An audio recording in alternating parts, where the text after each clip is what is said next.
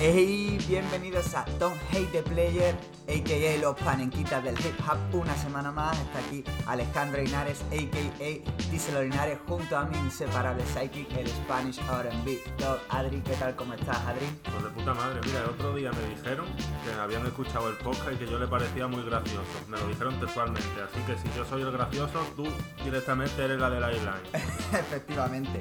Y hoy esto es brutal porque estamos grabando a las 10 de la mañana hora española, y tengo que decir hora española, porque estamos grabando con un invitado que está desde Australia, desde Sydney. Se llama Tony. ¿Qué tal, Tony? ¿Cómo estás? ¿Qué tal, tío? Bueno, eh, buenos días, buenas tardes, casi buenas noches, todo vale. Nada, tío, aquí estamos a contribuir un poco con el pedazo de trabajo que hacéis los dos, tío. Y nada, a ver si yo puedo poner ahí mi granito de arena, aunque sea hoy, tío. Y echamos aquí un buen rato hablando, discutiendo, debatiendo y aprendiendo, tío. Claro, tío, seguro, seguro, hombre. Para quien no lo, conozca, yo siempre que, hablo de, hip hop y demás, Tony siempre ha sido un referente para mí, ha sido una de las personas que más me ha enseñado de, la movida, sobre todo de, así, de, los Yankees y demás, de cómo funciona todo el Star System. Así que yo para mí es un gustazo tenerlo y encima hoy que es un tema curioso. O sea, porque tenemos una cosa que, que mezcla R&B, mezcla rap y una de las cosas muy típicas de Estados Unidos que es el crear sonido por ciudades, ¿no? Y vamos a hablar del sonido de Toronto y de cómo Drake y The Weeknd han configurado un sonido que pues, posiblemente se pueda hablar que, es ya el nuevo pop, que, que, es el sonido que posiblemente más ha influenciado a esta nueva hornada de artistas, no solamente dentro del hip hop, sino casi fuera también, ¿no? Porque esto es Totalmente, yo iba a decir aquí un heavy statement que es que por qué llamamos a Drake rapero y tú ya lo presentas como nuevo pop, pues ya está, pues ya no tengo más que hablar en todo el programa, así que sigue. bueno, pero, o sea, Drake en realidad, o sea, a mí siempre me ha parecido un tío súper rapero, ¿eh? Porque además han tenido muchos códigos, y eso vamos, Tony, tú, tú no sé qué opinas de, de eso. Sí, a ver, yo me acuerdo que cuando salió Drake, si no recuerdo mal, al principio, cuando yo lo escuchaba, me recordaba un poco a Lil Wayne. Todo hay que decirlo.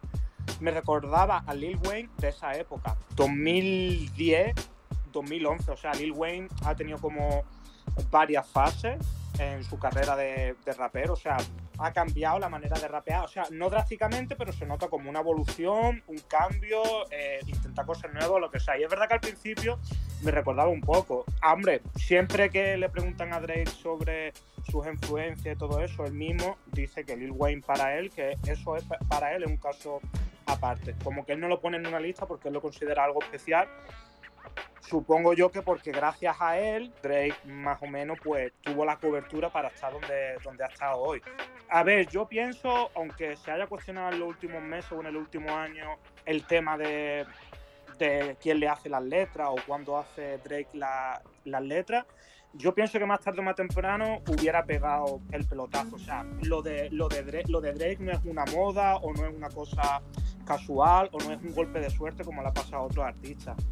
A ver, hay, una historia curiosa que mm, yo la investigué en su tiempo, bueno, me, he enterado por social media, casi me enteré de rebote, que realmente no fue Lil Wayne el que lo descubrió, lo descubrió el hijo de James Prince, o sea, a ver, Rapalot Records en Houston, pues su hijo descubrió a Drake.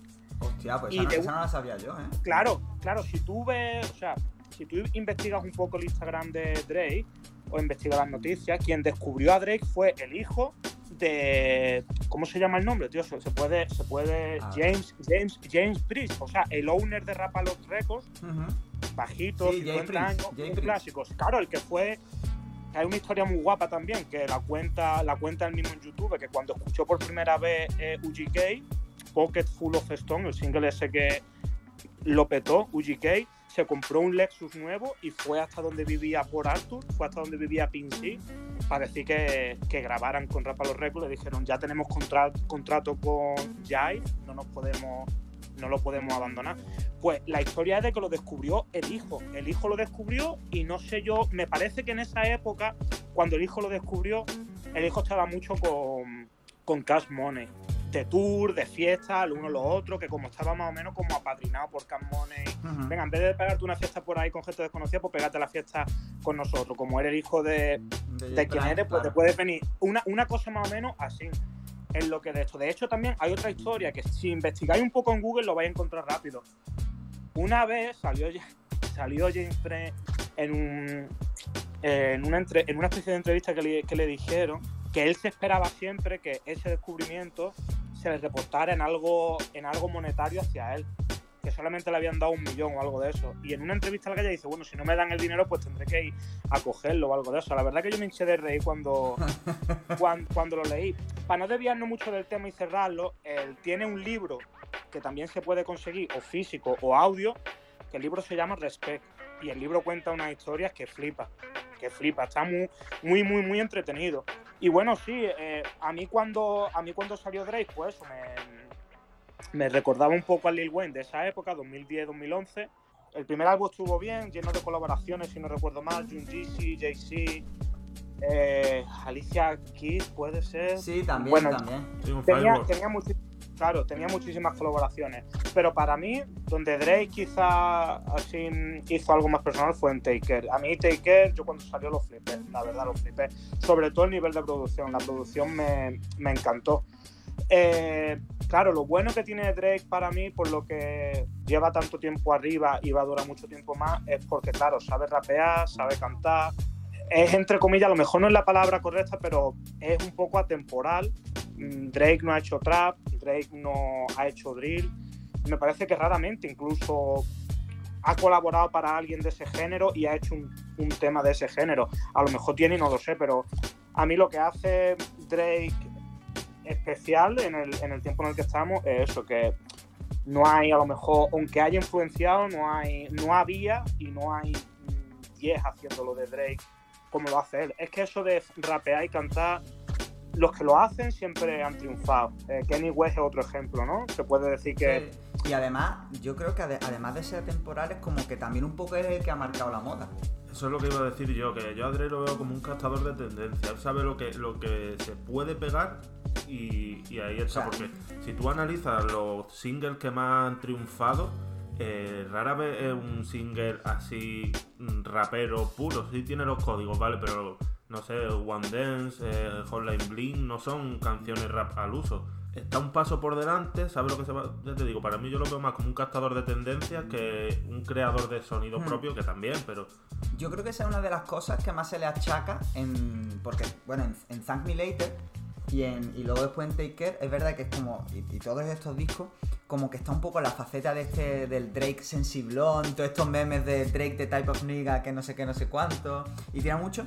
Y, luego después em, demuestra que no, que el tío rapea guapo y que sabe tirar barras. Y, ahí está, por ejemplo, la, la, de You Reading This, incluso el Nothing Was the Same también es un disco mucho más de tirar, de tirar barras.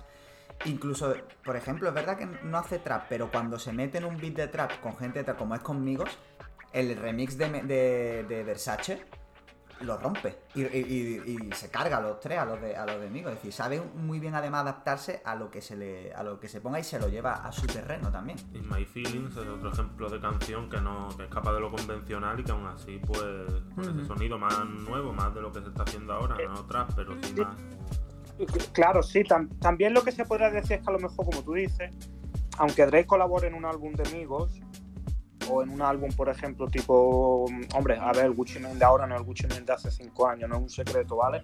Pero si colaboran juntos, pues por mu trap o por mu lo otro que sea el artista con el que está colaborando, cuando Drake aparece, ya es como otro rollo. No sé, es como si te hace un tema con Eminem. Claro. No, no, el, no el Eminem de ahora de 2022, porque ha cambiado para mal. Mi modo personal, en mi opinión, ha cambiado para mal, pero si te hace un tema con Eminem, no te puede hacer cualquier tema, ¿vale? O sea, no te puede hacer un tema que suene dirisado con Eminem rapeando, por poner un ejemplo así rápido. Es como, no sé, como cuando ha colaborado Kenny West con otro artista. Si te llama, da igual que te llame Nash, da igual que te llame French Montana, da igual que te llame lo que sea. Como que Kanye West siempre le da un brillo especial, ¿vale? Como que no, así es como lo, como lo, veo yo. Hombre, a ver, yo pienso que el trabajo y el legado y la carrera de Drake no es cuestionable en estos puntos que voy a decir, pero hay que tener en cuenta una cosa. Drake es de Canadá y bueno, es muy fácil vender a Drake porque no es negro, negro, negro. Ya, ya te lo digo, o sea, Drake no tiene nada que demostrar porque, bueno, Kanye West es de Estados Unidos y es negro, ¿vale? O sea, si hubiera sido Drake de, los Estados Unidos de negro, pues a lo mejor hubiera tenido el mismo éxito o más, pero eso también de ser de Canadá, pues como que ayuda un poco porque pienso yo que en Canadá, como no hay un movimiento tan extendido, tan profundo, o a lo mejor moviendo tanto dinero como en los Estados Unidos, a lo mejor como que a Drake como que lo cuidan más nacionalmente allí. De hecho, me parece que tuvo algo con los Raptors. No lo sé bien, pero me parece que tuvo algo. Llegó a hacer una colección de, bueno, de su sello, de, de Ovo, con los Raptors y demás. Vamos, y allí está, está todo el día, es, como Spike Lee, que sabe que tiene front row ahí en los Raptors. A, a, lo, a, lo, mejor no es un ejemplo bueno, bueno del todo, pero como yo veo a Drake muchas veces como el Fútbol Club Barcelona para Cataluña. Para que, sí, claro, claro. lo, lo, ve, lo veo un poco así, pero hay que dejar claro que el éxito que tiene Drake o lo que sea no va ligado al 100% a eso que he dicho yo, pero que eso también hay que recordarlo. Hay que recordarlo porque, no sé, en, en un momento dado como que Drake puede ser, si está en un bache, si está en un momento, pues bueno, es como la figura nacional, no sé, Pacquiao en Filipinas, una, una, cosa, una cosa así más o menos lo que yo lo tengo más o menos. Sí, sí, claro, que al final siempre va a ser referente por mucho que tenga momentos bajos, porque al final es el top de su, de su país, no solo de su ciudad. Mm, mm. Pero claro, es que además eso, es lo que estamos hablando, ha creado un sonido y el tema de Ovo, es decir, muchos de los artistas que salen de, de October's Very de, de su sello, están también muy influenciados por ese tipo de sonido y también artistas que no aparecen en el sello, pero que están muy ligados y que luego han, sabido también llevar su camino y también que son potencia, como es el caso de The Weeknd. Hombre, a mí The Weeknd, yo para mí un caso aparte. Yo creo que de estos últimos años es uno de los artistas que más he escuchado. Eh, gracias en parte es por el After Hour, que es el mejor álbum de música hecho en el 2021 en cuanto a mainstream se refiere. No se puede discutir, creo yo. O sea, ha sonado. Vivo yo en Australia y he escuchado yo The Weeknd por todos los lados, en cafetería, en mitad de, de sitios de, vaya, en mitad de la nada que he tenido que ir yo a trabajar o de viaje con mi novia, a escuchar The Weeknd hasta reventar. A mí de After Hours, el tema Faith me encanta, me parece, no sé, me, encantó ese tema cuando salió. Tiene muy buenos temas, pero para mí el mejor álbum que tiene The Weeknd es Starboy. Hace poco, como me dijiste que íbamos a hablar de esto, me he escuchado la discografía entera. Me he hecho un playlist también, o bueno, mejor dicho, he actualizado un playlist que tenía de The Weeknd para mí el mejor álbum que tiene es Starboy, tío. por lo menos el que más temas tienen así que me gusta, tío. Pero es verdad que, que sí, que es que The Weeknd, tío, lo, vaya, desde que salió el primer álbum con el tema eh, con la intro me parece que se llamaba, ¿no? ¿Cómo se, el, es, que tenía... es que sacó como tres mixtapes y luego... Y luego de Trilogy. Claro, exactamente. Luego, las metió todas y demás. Sí, sí, ya me acuerdo del tema. Eh, The Professional. Yo cuando escuché el primer álbum, cuando salió The Weeknd y escuché en Kissland Professional, yo digo, ya está, este tío otro rollo. Claro, es que yo también recapitulo un poco y me parece que antes de Drake y antes de The Weeknd, el que pegaba así haciendo Airbnb me parece que era The Dream, o por lo menos el que yo seguía. Sí, claro, en ese momento, que además colaboraba mucho precisamente con, con Jay-Z, con, con toda esta gente lo petó con el álbum de Love vs. Money. Todo el mundo decía, este es el nuevo Arkeli, el nuevo Arkeli, antes de que salieran el escándalo de Arkeli y tal. Y ya después para mí, o sea, claro, es que yo realmente a The Weeknd sí que lo considero más Airbnb que Drake, por ejemplo, ¿vale? Aunque los dos hagan Airbnb, a The Weeknd sí que lo considero más Airbnb, vaya, creo que lo es. Sí, sí, a ver, The Weeknd eh, es R&B puro 100%. bueno, y 100%. Bueno, y 100% es, discutible, pero sí que es más, se acerca a los estándares, sobre todo en los primeros años de carrera, porque yo creo que The Weeknd sí tiene una evolución mucho más pegada al pop que Drake, que bueno, que Drake tiene también esos conatos, pero la evolución de The Weeknd sí es más del R&B al pop, a otros sonidos también mezcla, pero el primer The Weeknd sí es totalmente R&B, un R&B además influenciado también por, por ese sonido Toronto que comentan, mucho más decadente, mucho más melancólico, por así decirlo. Eh. Claro, si es que tenemos, vamos, yo cuando, cuando pienso en Toronto, primero, claro, esto es muy típico de Estados Unidos, ya creo que lo hemos hablado en algunos podcasts de que los sonidos se originan por ciudades y no es lo mismo el sonido que hay en Nueva York, en la costa este, que es un sonido duro, crudo, como la ciudad en invierno. Claro, que el sonido de Los Ángeles en los 90, que era fiesta, alegría, G-Funk, tal, o que el sonido del sur. Y yo creo que el sonido de Toronto también, digo yo, yo no he estado nunca en Toronto, pero digo yo que, que vendrá influenciado por la ciudad. O sea, por, por Hombre. una ciudad nubosa, fría. Claro, eh, inviernos largos, claro, es que al final eres de donde eres, tío. No, no puedes no puedes hacer G-Fan en Toronto ni en Finlandia, es que eso es una cosa que es así, tío. En invierno ponte un, ponte un disco de The Weeknd o de Drake, claro que sí, es que esa, esa es la suya. A ver, yo The Weeknd es verdad que se acerca al pop, pero porque su influencia, o una de sus tres mayores influencias, Michael Jackson, Prince y bueno, R. Kelly, que sí que vale, que viene del R&B, pero que R. Kelly ha sido pop.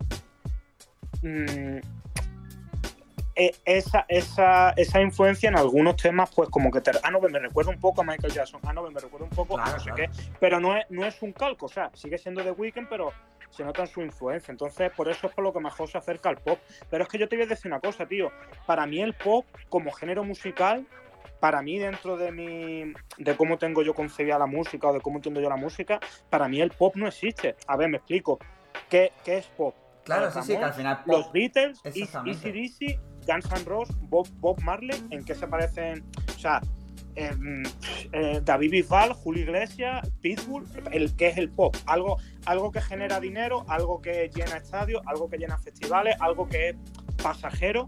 No sé, yo es que el género pop no lo uso, pero vaya que sí, superventa o mainstream. Es lo que Claro, se puede- yo sí, creo que- exactamente es eso, es un poco, oye, esto es pop, ¿por qué? Porque es la tendencia que ahora Claro, mismo más, hay. más lo que más he escuchado, digamos, Sí. por así decirlo. Y es que ahora mismo la tendencia es esa. Si la tendencia es el sonido Toronto, es que eso, que lo ha petado mucho. Y yo creo que es por eso, ¿no? Yo creo que es un sonido que como que, que- que toca mucho por dentro, que el R&B siempre se ha caracterizado, y bueno, y Adri, tú lo has dicho muchas veces, ¿no? Cuando hemos hecho podcast de R&B, por estas letras que no son especialmente complejas y que las temáticas pues, son las de siempre, pero que como que van muy, muy directos, ¿no, ¿no crees? Sí, totalmente. El RB tiene la capacidad de decir cosas que diría todo el mundo, pero de manera más bonita. Es como un poco la poesía, ¿sabes? Que te Sí, está sí. hablando de, del sexo como te está hablando cualquiera, pero en vez de decirlo de manera directa, pues te lo envuelve con una base mucho más smooth, mucho más cálida, y pues parece que te está contando una historia totalmente diferente. Y esa es la capacidad que tiene el RB. Y eso, en eso también se basa eh, eh, The Weeknd, que muchas de sus letras tienen que ver explícitamente con drogas. Pero por ejemplo, te pongo el ejemplo de Can't Feel My Face. O sea, claramente un alegato de la droga, de cuando va, como está drogado.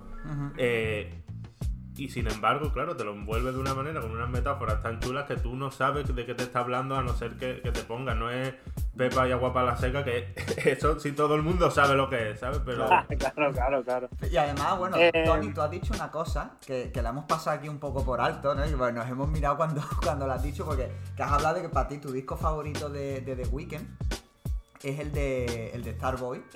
Y yo Sí. creo que aquí tenemos unanimidad que para nosotros, o, o bueno, sí, yo- no, no, yo, el- yo creo que va a decir el mismo. Claro, es el de es el disco que saca justo antes de, de Starboy, que era el de Beauty Behind the Madness, the Madness Sí, que es sí. el que tiene eso, el que tiene I Can Feel My Face, el que tiene The Hills, el que tiene la de la de 50 sombras de Grey, que también es un temazo, la de An- Angel creo que era también, la de Angel, Angel, Angel, la que termina, sí. el que la que termina, a mí Prisoner. Prisoner, Sí, tiene. Vamos. Prisoner también.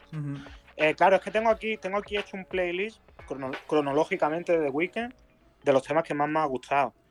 Eh, claro, sí. eh, mm, Es que también un disco más Hombre. corto, y eso es verdad que, que, que yo siempre lo he dicho mucho, un disco más corto te permite ser más compacto y que si Starboy tiene 5 hits y Beauty Behind the Madness tiene 5 hits, por Hombre, proporción es al que final, también, claro. hom- hombre, yo aquí yo creo que hay un punto de debilidad hacia mí, de que es, es que si Daft Punk abre tu disco y cierra tu disco, ya no se apaga y vamos, ¿no? Es lo que pienso yo. A lo mejor si no hubiera estado, pero mm, es que no sé, si no hubiera estado Daft Punk, mira, voy a ser honesto y voy a ser sincero.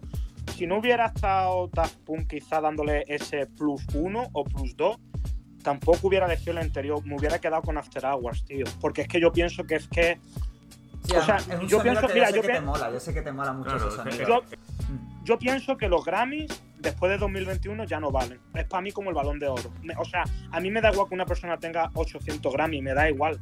O sea, The Weeknd ha hecho el mejor álbum de 2021, unánime, no se puede discutir, pienso yo, y no tiene y no le han dado el Grammy. El Grammy ya no vale. O sea, The Weeknd sigue siendo un pedazo de artista y, After Hours sigue siendo el mejor disco del 2021. O sea, es que yo soy radical, en es que, es que tío, no se puede o sea, o sea, aunque no te guste The Weeknd, yo, yo, o sea, yo hago, yo soy chofer, yo ahora mismo no es lo que más hago, pero yo me pega mucho tiempo solo haciendo Uber, Uber, Uber coche, llevando a pasajeros, y claro, yo me pongo la radio, yo no pongo mi playlist cuando tengo a clientes, pongo la radio. Lo que más he escuchado yo en la radio, sin, sin elegirlo yo, ha sido The Weeknd. Ya está, tío. O sea, no... Esa es mi opinión que tengo yo. Yo, pienso, yo pienso que hubiera elegido After Hours, pienso yo. Es verdad que venía de Weekend de hacer eh, Starboy, bueno, un EP por el medio. Sí, el de My Dear Melancholy creo que se llama. Vale, sí, pero bueno, que el EP ese como que pasó entre comillas, sin pena y sin gloria. ¿Vale? Pero para mí After Hours, es que, o sea, si no es Starboy, yo me quedo con After Hours. Es que el tema de Faye, Carles, eh, es que todo, tío. In Your Eyes, tío, In Your Eyes, tío. Qué pedazo de homenaje en Your Eyes. Yo, yo, ese es mi pensamiento y va a ser un anime y de, momento no lo voy a cambiar, tío. Pienso no, queremos que lo cambie, ¿eh? mucho cuidado, ¿eh? aquí nos gusta. Para mí, yo para mí sí tengo que decir que mi tema favorito de The Weeknd está en Starboy, que es Die For You. O sea, a mí ese tema, desde la primera vez que lo escuché, mm, creo que resume perfectamente no es como es como en, un tema, toma, pum, como tiene que como suena de Weekend. Si tú quieres saber cómo suena de Weekend, toma. ¿Sabes? Porque. Sí, lo tengo, lo tengo aquí en my, en my playlist el tema. Es que el, último álbum de The Weeknd, quizá el que menos me ha gustado de todos, tío. De estos que me. Como he hecho una excusa intensiva de Weekend eh, la semana pasada, el último álbum, Down FM, es quizá el que menos me ha gustado de todos los que, lo que he oído. A lo mejor le tengo que dar otra escucha, a lo mejor. Sí, a ver, lo mismo está todavía reciente y lo otro es verdad que, que, están muy. A lo, a lo, mejor, a lo mejor es que, claro, como ha hecho After Hours, pues era muy difícil hacer un After Hours Part 2, por ejemplo. Pero de momento, así, el que, el que menos me ha gustado ha sido. Mm. Pues tú escuchaste lo que dijo. ¿Escuchaste lo que dijo Timbaland? No, tío, o sea, no lo he escuchado porque llevo mucho tiempo sin leer pues lo, comparó, tío, lo comparó con Thriller de Michael Jackson, el de Don FM. Sí, sí, sí, sí, sí. Dice, no, dice, esto es mm, Thriller, lo más comparable a Thriller de Michael Jackson. Vamos, esa es la reacción de todo. Vale, y ahora, ahora la, la pregunta es, ¿qué tema tiene de, de Weekend en el álbum Down FM que sea comparable a Thriller de Michael Jackson? Esa es, la, esa es la, la, pregunta que le diría yo a Timberland, que es verdad que sobre gusto luego, pero no sé, mm, eh, hasta donde recuerdo yo, eh, ninguno de los singles que ha salido hasta ahora de Down FM ha tenido la repercusión, por ejemplo, que ha tenido After Hours. Creo que, o sea, yo pienso que comparar, o sea, si borramos a Michael, a Michael Jackson de la historia de la música, o si no hubiera existido Michael Jackson, tenemos a Prince se pueden comparar, se pueden poner en el mismo nivel Michael Jackson y Prince, a mi juicio no. Entonces, no sé, bueno, una opinión que tiene Timberland, ya está, tío. Hay que respetársela, ya me, ya me escucharé yo cuando tenga tiempo, bueno, cuando tenga ganas me pondré otra vez Down FM. Si sale en versión de loop, pues dirá, mira, ahora que ha salido versión de loop, pues le pego una, una segunda escucha y a ver si descubro algo nuevo. Mm. Yo es que creo que eso, que, ha, sido menos icónico también por, por el porque salió también un poco apresurado, ¿no? Me, da la sensación como que no hubo mucha promo, no hubo mucha... Que eso también yo creo que también ha jugado un poco en su contra, en, contra del disco, ¿no? Que no, ha dado tiempo a madurar los singles como por ejemplo el, de After Hours, que se escuchó un montón antes de que saliese el disco, o sea, que eso era una locura como sonó cómo eso. Claro, es que es lo que dice Tony. No hay ningún tema que tú digas en Don FM que tenga el potencial que tiene Blinding Lights, por ejemplo, que ha sido pues uno de los temas más escuchados, ya no solo, ya no solo del año en sí, sino de la década. De la década de los 2010 salió este tema en 2019 y aún así me parece que es uno de los que tiene mayor streaming online en Spotify. o sea, cosa loquísima. Claro, no tiene comparación. Si todavía dice eso, que After Hours, por nivel de repercusión, por lo que supuso esos número uno puede ser comparable a Thriller de Michael Jackson, yo creo que tampoco. Creo que The Weeknd no ha hecho todavía nada para llegar a ese nivel de trascendencia. Pero sí sería más debatible. Pero Down FM, que es un disco que, eh, siendo potente, no se acerca a los números que ha tenido The Weeknd anteriormente, pues me parece un poco arriesgado. Yo es que aquí veo que hay varias cosillas como eso. Primero, que a lo mejor que Timman lo compara con Thriller, y esto ya lo hablamos cuando saltó la noticia, lo hablamos en el podcast, de decir, bueno, que puede que sea The Weeknd el Michael Jackson de nuestra generación, salvando las distancias. Y, lo, decíamos, y bueno, está ahí compitiendo con Bruno Mars. O sea, porque es verdad que Bruno Mars también salvando la Y compitiendo con Drake. Y, compitiendo, y compitiendo con Drake. Y con Drake. Y ahora, y ahora, iba a decir, al hilo de esto iba a decir de Drake, porque The Weeknd bebe mucho de Drake, es decir, Drake también lo medio apadrina un poco pues, en el álbum de, de Kiss Land. Yo me acuerdo el eh, That's the Shit That I Live For, que era el estribillo, no me acuerdo cómo. Creo que el Live For se llamaba el tema. Es, como el mm. primer tema ya que de saltar al estrellato de The Weeknd. Y es porque, bueno, eso medio apadrinado por, por, por Drake, empieza a impulsar el talento de su ciudad y a sacarse a la gente de su ciudad que, que claro, al final están bebiendo un poco de, su sonido. Y, luego después, ya esto por, por tirar eh, una cosa que a mí me parece muy guapa, creo que era en el disco de Scorpio, de Drake, porque es verdad que hemos hablado mucho de los discos de Weekend, no hemos hablado tanto de los de Drake, pero por ejemplo en el disco de Scorpio hay un featuring, creo que era, eh, creo que era en este disco con Michael Jackson, puede ser. Pues tendría que mirártelo. Yo sé, yo sé que tiene un featuring con Michael, pero no me acuerdo en cuál disco. Claro, yo juraría que era en Scorpio, tío. Juraría que era en Scorpio porque además me parece que en Scorpio era donde también tenía un featuring, o a lo mejor lo estoy confundiendo con, eso, con el de... Yo sé que Michael Jackson, yo sé que a Michael Jackson le sacaron dos álbumes póstumos. Uno me parece que era Escape con X delante Y, un anterior que se llamaba Michael que aparece en el álbum 50 Cent. Que yo qué sé. Mm, sí, mira, es aquí, Don't, Matter to Me, del disco de, de Scorpio. Eh, sí, sacado en el 2018, tal. Y, eso es, es un, es un, featuring de Drake con, Michael Jackson. Es decir, que él también. Es que yo creo que hay muchísimo de, Michael Jackson en este sonido de Toronto. Y aunque pueda parecer mm, raro, ¿no? Pero yo creo que si se indaga, es como que hay muchísimo del sonido Michael Jackson. Obviamente Hombre, adaptado a, la época y a la ciudad. Claro, yo, pues yo o sea, puede ser que Drake y eh, The Weeknd, sobre todo, incluso un poquito más que Drake, tenga temas que, se, que te recuerden o se te venga a la mente Michael Jackson por sus influencias, pero yo realmente tampoco. Mm, o sea, si tú me dices a quién se parece The Weeknd, pues no te diría, pues tío, me parece que a nadie. O sea, Michael Jackson tenía un O sea, es que Michael Jackson era Michael Jackson y 100 personas detrás. Haz esto, haz lo otro. No sé, Michael Jackson tiene temas para todo, para reírte, para bailar, para llorar, no sé. Man in the Mirror, Black or White, Thriller, eh, Smooth Criminal. Eh, claro. Yo, yo realmente no, yo realmente así como que se parezcan a un 70, un 80%, no, que lo tienen bajo su influencia, pues sí. Eh, al igual que Kanye West también. pero no, creo que tienen estilos muy personales. Creo que estoy de acuerdo contigo en lo que dices, que los dos hacen un sonido que va en una línea, que representan su ciudad, eh, que se asemejan, aunque no sean dos gotas de agua. Y con lo que no estoy a lo mejor de acuerdo que pueda hacer la gente, o sea, los 80, los 80, los 90, los 90, em, cuando hacía música los Beatles o hacía música eh, Bob Marley o Michael Jackson, no era tan fácil grabar, llegar a la radio o tener cobertura.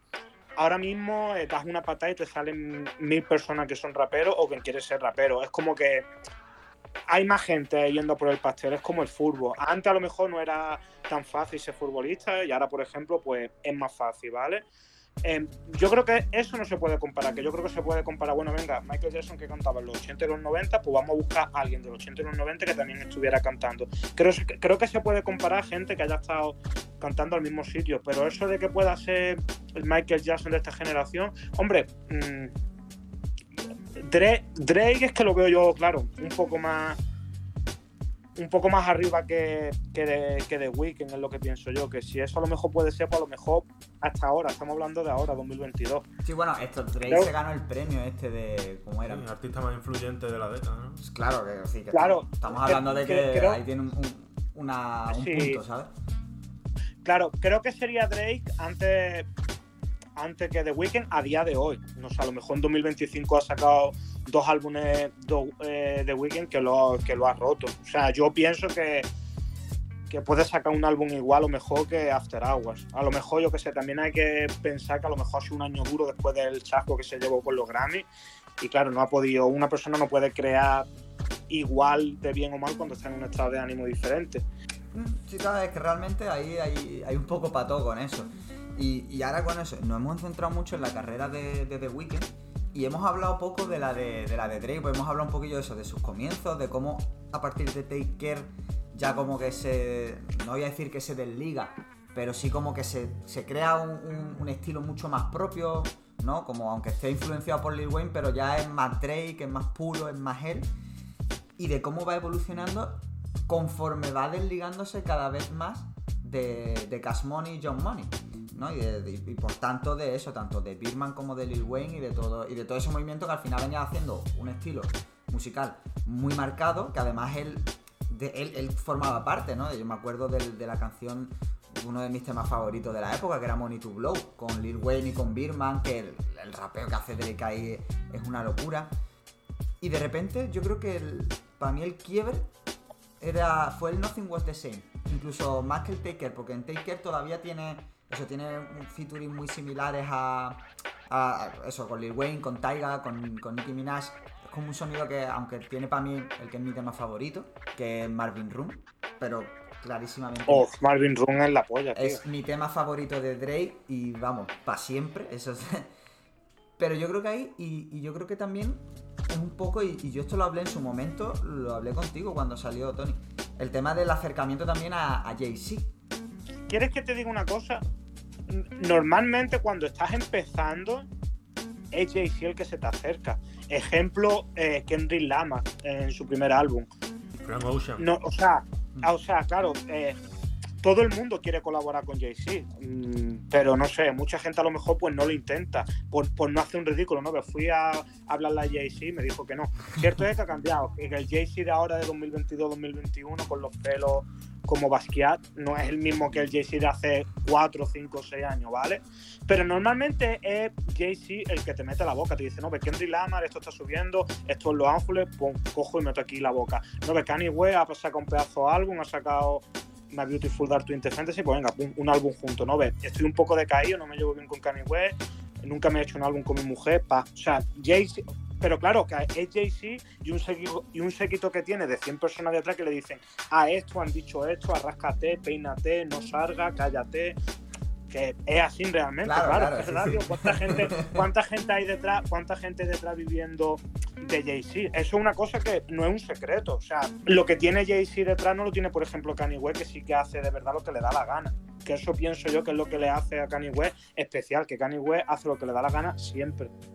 No, eso está clarísimo. Yo creo que lo de que Kanye a hacer lo que le da la gana, eso no lo puede discutir nadie. Y sin embargo, Drake, yo creo que se asemeja mucho más a, Jay-Z en ese sentido. Es decir, yo creo que Drake, más allá de lo que se ha hablado mucho de las letras, que me escribe la letra tal, que aparte de eso, él también tiene a por ahí a 100 personas eso, diciéndole tú haz esto, tú haz lo otro, tú quédate callado, tú sacas esto, no le respondas al el beef a este, respóndeselo ahora. Que yo creo que eso ahí también es importante y sobre todo, por ejemplo, cuando a la hora de seleccionar los beefs que, ha tirado, porque Drake, para la fama que ha tenido de blandito, de tal, ha, tirado bastante beef comparado con otros artistas. Claro, lo bueno que tiene Drake es que siempre te la devuelve. Es verdad. Es verdad que también con Jay-Z ha tenido sus más y sus menos. Eh, y siempre Drake siempre ha alegado que a él le quedan más años de carrera y que no sé qué y, que espera cogerlo. Puede ser. Eh, a ver, a mí del tercer álbum para mí, Take Care, eh, junto con Views, creo que son mis álbumes favoritos. Hombre, el de Scorpio también está guay, doble álbum. Pero yo, si me tengo que elegir uno, Take Care hasta el final, pienso yo. Entre el tercer álbum, pues me acuerdo de la intro estaba súper poderosa, que Tuscan Leather me parece que se llama. Y luego estaba el tema Cake, Pound Cake con Jay-Z.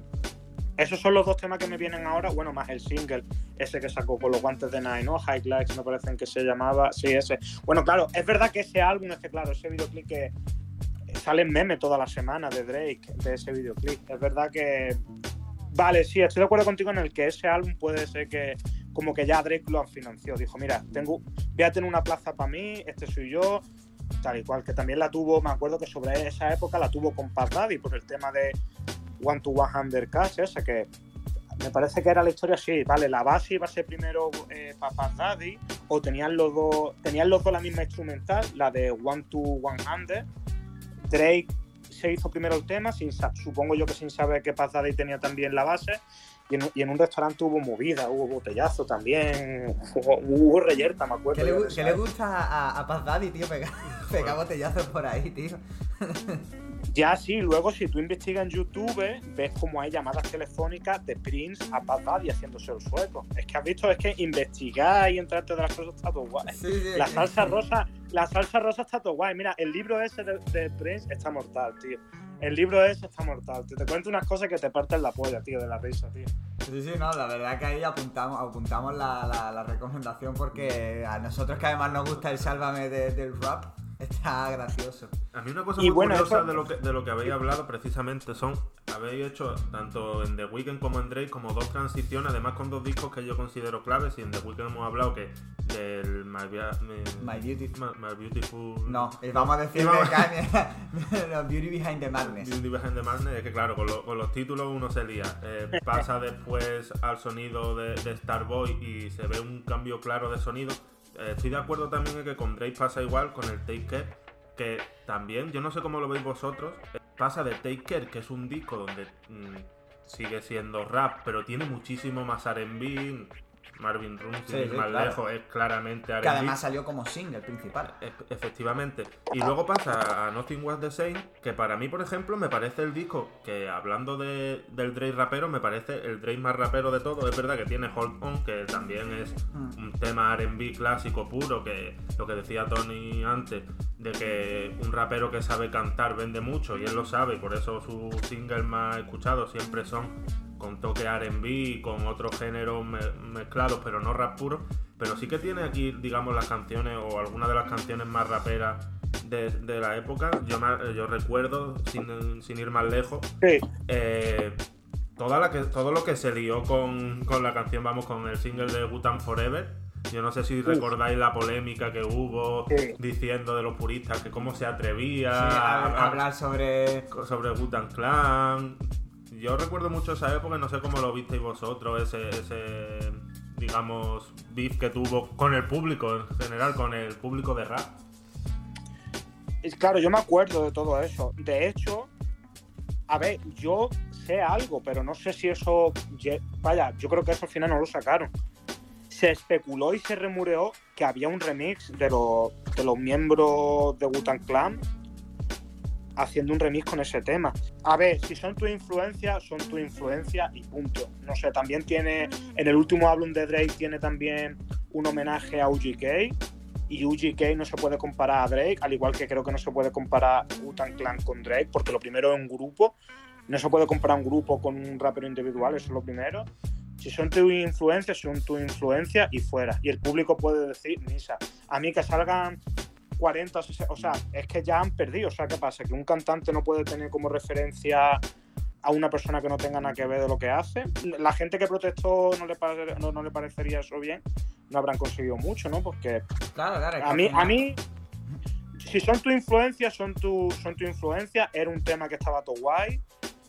Eh, y ya está, tío. O sea, yo pienso, a mi modo de verlo, yo pienso que los fans de Wutan Clan se deberían de alegrar de que un tío que no hace lo mismo que Wutan Clan tenga un respeto sobre Wutan Clan o lo respete. Yo pienso que los fans de Wutan Clan deberían de hacer así. Es lo que pienso yo, tío. Es como a lo mejor cuando veo yo que los raperos de la nueva generación pues hablan de Dipset o hablan de Canton. Yo cojo y doy un aplauso, aunque luego, al, aunque luego al que cante no lo escuche yo o no esté en mi top o ni fu ni fa, ¿vale? Pero yo cojo y doy un aplauso, tío. Es lo que pienso yo. Yo eso así lo, así lo veo yo, tío. Si son tu influencia, son tu influencia y ya está, tío. Claro, y, es, verdad que hablabas, por ejemplo, de, de UGK, igual que se tira un featuring con, con Michael Jackson en Scorpio, en el disco de, de Views, Mm. se tira también una con, con Pimp C. Que, que ahí también, pues, claro, obviamente eso. O sea, además que un- por lo visto hubo también medio polémica porque el, el- rapeo, no sé, creo que era el rapeo de ya estaba utilizado en otro tema, claro. De estos que le cogen póstumo y dice, bueno, pues lo pone aquí. Pero también es una manera, ¿no? De, yo creo de Drake de tirarse ahí un shout a, a la, a la Claro, tío, pero que eso, eso, pero eso por lo que se queja la gente, tío, es que son cosas súper irre- irrelevantes. ¿Cuánta gente ha sampleado a Biggie, tío? ¿Cuántos remises han hecho poniendo eh, a capelas de Biggie? Es que eso no se puede. Eso, bajo mi punto de opinión, Adri, eso, los que protestan por eso, eh, es que no, no creo, creo que no tienen fundamento, tío. O sea, no sé, tío. Es lo, que, es lo que pienso yo. O sea, tú como fan dices, no ves, Drake, que suena en todos los sitios, que está en los medios, que llena estadios, que vende álbum, que diga el nombre de mi grupo favorito porque más gente, para que más gente conozca a Butan Clan o no sé qué, tío, eso es que es como una ventana. Vamos a suponer que tú estás empezando a escuchar música y, te flipa Drake y estás escuchando a Drake eh, siempre, ¿no? Y lo escuchas siempre. Y a raíz del tema de Wutan Forever, pues empieza a escuchar Wutan Clan y empieza a escuchar otras cosas, tío. Eso es. Es que eso es así. Eso es para mí como cuando salió. Yo vengo del, boom de, el- del boom de Eminem, realmente. Yo empecé a escuchar rap con el boom de Eminem y Eminem trajo a 50. Entonces, claro, yo escuché la- el álbum de 50 Cent, flipé y el álbum de 50 Cent me, me hizo a Claro, mí a interesarme. Claro, me interesar por esas cosas. Pues entonces, tío, es que esas cosas de que. Yo es- esas quejas la, la veo que son sin fundamento. Con gente a lo mejor que no entiende de música, pero que a lo mejor te saben todo de Wutan Clan, que los habrá. Habrá gente que no entienda mucho de música, pero de Wutan Clan serán los que más, los que más entienden, supongo yo. Sí, Supongo que será ese tipo de gente, tío. claro. Y, Eso es lo que pienso yo. Y a mí, por ejemplo, yo esto ya es es una, una fricada personal, pero porque a mí, no sé, me, me gustó mucho ese momento en el que Drake saca, no fue un disco como tal, sino que fue una recopilación, una playlist, ¿no? En el, en el título pone playlist, eh, que se llama More Life. Que lo sacó en, Mm. 2000, en 2000, finales del 16, principios del 17, si mal no recuerdo, creo que más bien tirando para principios del 17 que tiene, además tiene por ahí featuring ya como muy gracioso, tiene un, un sonido que se despega un poquito de ese R&B que él venía haciendo, ese rap, y se acerca un poco incluso a ritmos mm, latinos, por así decirlo, ¿no? Pero así como ritmos un poquito más, más frescos Bad y demás, ¿sabes? Bad Más Bunny. ¿no? El tema, me acuerdo del tema ese de Bad Bunny. ¿Sabes? Y a mí, a mí el tema, por ejemplo, eso de, de More Life y que luego eso, al al final, además, justo en la época que se estaba pegando Bad Bunny y acaba terminando haciendo mía con, Mm. con Bad Bunny, a fin- no sé si fue a final de ese año, al principio del siguiente, es como, va, estaba, estaba ya, ya claro. Y la gente, no sé, a la gente no le gustó mucho ese disco, pero a mí la verdad que, que me gustó bastante y para mí tiene temas que a mí, que a mí la verdad que me flipan. O sea, me flipan bastante. No sé yo ese, vamos, yo esto, esto ya es cosa como más... Sí, eso ya, ma- ya Mi- es más es, mi personal. frica- es mi fricada personal, ¿no? Pero yo pienso que Take Care, tanto por gusto como por calidad, para mí es el mejor disco. Pero este a mí en concreto me gusta mucho.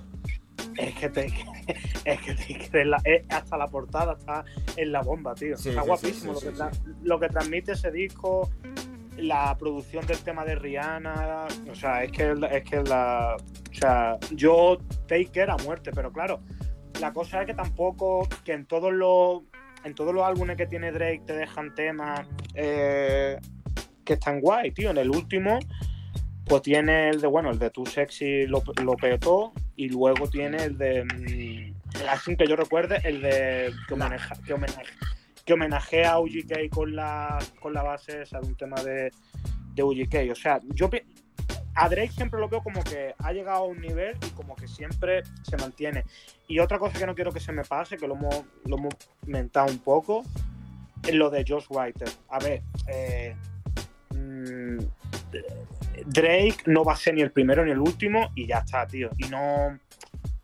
Claro. Y muchas, muchas veces, muchas, muchas veces surgen ideas, pero mira, es, es que esto es muy fácil de entender. Tú puedes tener una idea para hacer una película, pero tú no sabes de cine.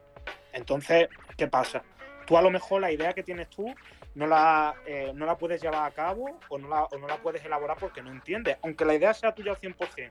Tú por eso coges y vendes tu idea. Tú puedes ser como, como The Dream, que escribe de puta madre, pero tú a lo mejor, pues cantando eso, no te ves, o no pega, o no lo puedes hacer. Pues entonces tú, tu trabajo, lo tienes que vender, lo tienes que ceder porque otra persona lo puede calcar y hacerlo mejor o se puede inspirar de lo que tú le estás ofreciendo y hacer algo mejor. Yo pienso que eso realmente no, no puede ser algo como para descatalogar a alguien, en plan de decir, ah, no, es que le escriben las letras y ya está, tío. Eh, vale, hay mucha gente que pone los créditos en su álbum de que las letras han sido escritas por otra persona y hay gente que se lo calla, ya está, tío.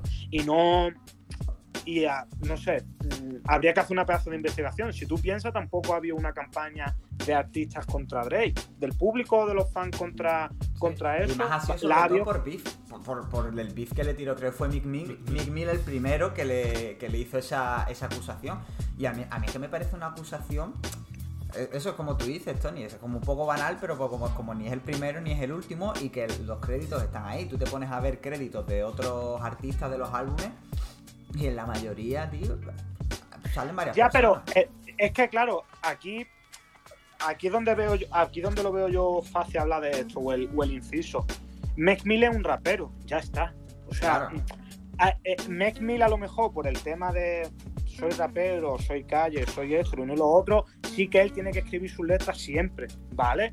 Pero a lo mejor, porque claro, vamos a ver cómo te lo eh, que, me, que te saque un álbum flojo o un single flojo no repercute tanto que a lo mejor Drake, por poner un ejemplo, sí le repercute a más gente que Drake te saque un álbum flojo o dos o tres singles flojos. Vale, Mac Mill te saca un álbum flojo, vale, pum, pero a lo mejor te saca luego dos, tres, dos o tres y otros álbumes y lo peta. A mí, por ejemplo, yo, mira, yo honestamente nunca he sido eh, fan a tope de Mill, pero es verdad que desde que salió el Championship S es uno de los álbumes de rap que más he escuchado. A mí el Championship S me flipó, me flipó y me, y me ha hecho pegarme un repaso a lo que había hecho Drake, eh, por ejemplo, mm, ¿vale? Que tiene cosas pero yo, mm. yo pienso que eso son, son temas diferentes. Si eres rapero, solamente rap, calle, cadena, pistolita, guau, guau, guau, guau, yo pienso que ahí tú tienes que estar ligado a lo que escribo. O sea, soy rapero, hago esto, eh, quiero hacer esto, eh, esto es lo que he vivido, pues claro, lo tienes que escribir tú de tu puño y letra, pero tío, si eres cantante, que una canción puede ser medio fantasía, medio realidad, no puede estar inspirada en ti, evidentemente, claro que necesita a lo mejor golpe de inspiración, tío, pero es que pasa en el cine, pasa en la música, pasa en el arte, pasa en, eh, entre, entre arquitectos, pasa entre gente que hace novelas y ya está, tío. O sea, Mario, Mario Puzo escribió la novela del padrino y la película la hizo Coppola. Ah, si Puzo hubiera querido hacer la novela en película, a lo mejor no le sale esa película, no, no, existiera el padrino de esa, de esa manera. Así yo, yo para eso lo veo fácil, tío. Y una cosa de la que no hemos hablado y que a mí ya me gustaría tocar para ir un poco cerrando ya todo este capítulo es todo lo que ha derivado del sonido Toronto. No sé, muchos artistas que salen de Ovo, no sé cómo lo veis. Para mí el primer artista que se me viene a la mente es Party Next Door, que posiblemente sea, digamos, no el seguidor, digamos, el discípulo aventajado de Drake, pero sí posiblemente sea de los que más repercusión tiene y de los más innovadores dentro de este sonido Toronto. ¿Qué pensás? A mí Party Next Door en concreto me parece bueno, primero es que me flipa, porque además es como una esencia, es como el extracto ¿no? Mm, más puro de lo que para mí es el sonido de Toronto, pues es el primer hijo realmente, ¿no? Igual que decimos que Drake y The Weeknd es como que han configurado, claro, han configurado el sonido Toronto de Drake y The Weeknd, ¿no? Entonces, claro, quien, crea ese sonido lo, crea, pero Party Next al final me parece como el primer hijo de, ese sonido, ¿no? Igual que en que fue en, en el West Coast, ¿sabes? Pues, los padres, el padre fue Doctor Dre, ¿sabes? El Nudo fue el primer hijo del West Coast, por así decirlo. Como los como, es como los pasos que hay que seguir así claro. claro. Y a mí, a mí Parinedo me flipa y me flipó este, este EP que sacó hace, claro, estamos hablando que ahora es 2022, salió en 2020. Ese, ese EP, tío, que, tiene un tema, es, es que el primer tema con el que entra, que es el de Persian Rats, ese, ese EP me parece una locura y además que son y una cosa loquísima. Creo que son seis temas, seis hits. Es una locura. A mí ese, ya digo, yo, yo recomiendo, bueno, recomiendo en realidad la, la discografía entera de Parines 2, pero concretamente SP me parece mm, clásico, tío. Además de lo que estamos hablando, que siempre dice, lo decía Tony, eh, influencia siempre va a haber, pero no se puede hablar de que, por ejemplo, The Weeknd sea el nuevo Michael Jackson. Pero aquí sí queda claro que Party Door bebe mucho de Drake y viene de la mano de Drake, porque si tú te fijas los singles, en el primer Party Door eh, disco sale el primer single con Drake, en el segundo álbum el primer single otra vez con Drake, en el tercero igual, o, sea, aquí, aquí no hay duda, aquí es eh, Door nace del sonido Ovo, o sea, nace del sonido que hace Drake, digamos que crea Drake y su, y su equipo, y a mí sin duda me parece, pues ya te digo, un discípulo aventajado y que hace cosas a la que Drake incluso no te digo que no llegue, sino que va un paso más allá en cuanto a innovación. A mí los ritmos de, de Party Network me parecen una locura, me parecen que incluso ahora mismo me interesan bastante más que lo que hace Drake, por así mm. decirlo, eh, sin duda. Y.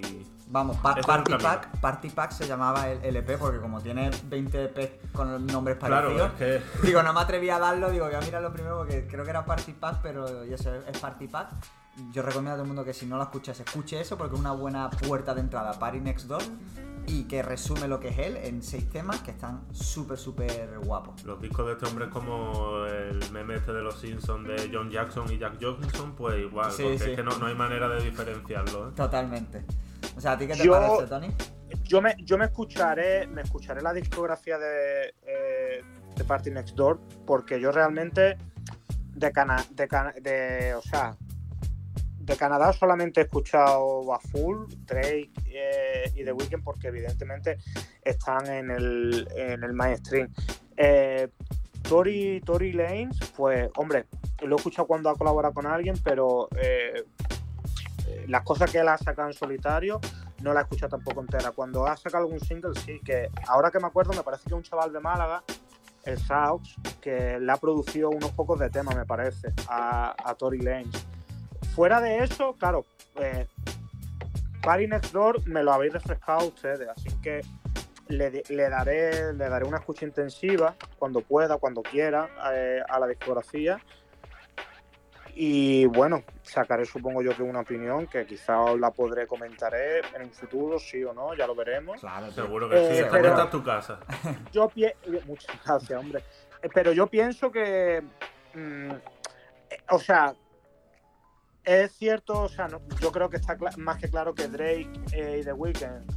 Hombre, más que han influenciado. Es que claro, yo tampoco te puedo decir. Ahora, si tú me preguntas, dime, dime a alguien que tú pienses o creas que está influenciado al 100%. Pues, hombre, yo a lo mejor te podría decir, Jan Zach tiene dos o tres temas que te puede recordar un poquito a Drake. Pero alguien que tú alguien que yo tenga que tú digas, mira, esta persona ha bebido de Drake al 100%, pues a lo mejor, claro, usted ya había dicho Paris Next Door, pero a mí fuera de esa persona que ya te digo que tengo que escucharme su discografía, ahora mismo no me viene a uno a la cabeza, pero claro, el legado que van a dejar o que han dejado o, que están dejando Drake y The Weeknd, eso dentro de 3, 4, 5 o 10 años lo vamos a ver en otros artistas también de Canadá o en otros sitios, claro que sí, tío. Claro, totalmente. Además, claro que lo vamos a ver. Ha sacado el nombre de Tori de Tory Lanez, que precisamente por mucho que sea canadiense, pues yo le veo más esos recuerdos a, a Chris Brown, a, Kirk Cobain de, de principios de, la, década pasada, que hemos hablado mucho y es verdad que por mucho que sea canadiense, en este caso, pues no le veo tanta influencia a Drake como. Luego tenemos, por ejemplo, I Love McConnell.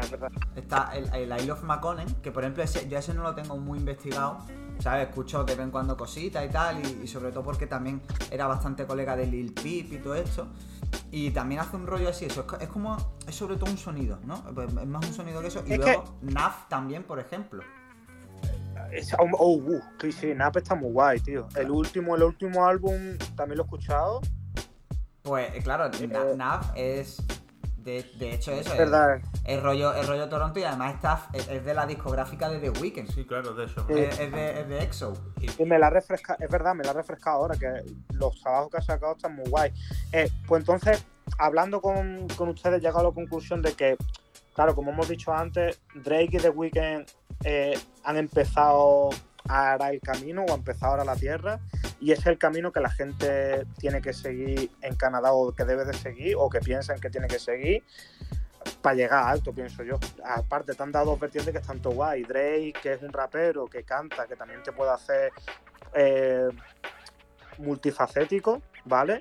O tiene también la parte que si lo quieres hacer algo más melancólico, no te gusta rapear o lo que sea, pues tienes también a The Weeknd. Yo creo que la gente de Canadá que quiera buscarse un futuro que simplemente quiera hacer música eh, porque ama la música, yo pienso que han tenido mucha suerte en tener a Drake, a The Weeknd eh, ahí en Canadá, pienso yo. Creo que es un pedazo de punto a tener, a, tener en cuenta, porque claro, es lo que hemos dicho antes, Tory Lanez ni hace ese sonido y tampoco se acerca al mainstream en general. a, lo mejor en, a lo mejor en Canadá sí, ¿vale? Pero en general Tony Lane, vaya.